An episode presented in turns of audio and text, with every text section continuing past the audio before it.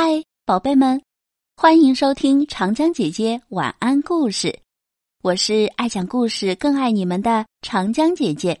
今天要给大家分享的故事叫做《老虎馒头》，作者王晓明。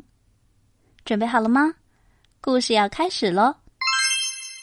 夏天里收麦子，好忙啊！小家伙们都去帮忙。小老虎身上有非常威风的花斑，所以大家让他扮稻草人看守麦田。可是才当了一会儿稻草人，他就不耐烦了。我是威风的小老虎，干这活儿太没劲了。他钻进麦田里睡觉去了。睡够了，回家了。咦？小老虎身上的花斑不见了。没了花斑的老虎跟小猫一模一样，一点儿也不威风。花斑一定是丢在麦田里了。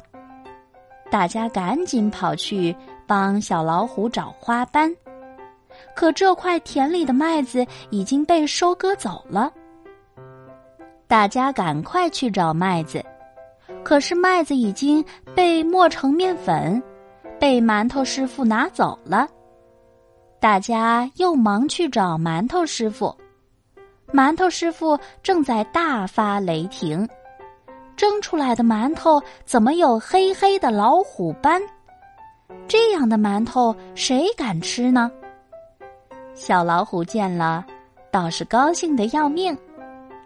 花斑虽然长在馒头上。可总算是找到了。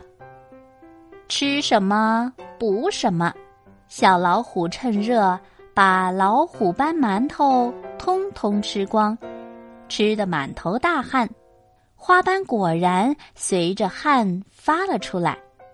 小老虎身上又有花斑了，只是只有尾巴上还没有花斑。因为它的尾巴上一直没有出汗，小老虎又去扮稻草人了。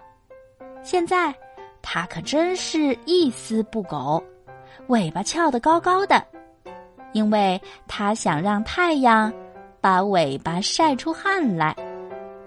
好啦，亲爱的小朋友们，今天的故事就分享到这了。我是长江姐姐，明天见，拜拜。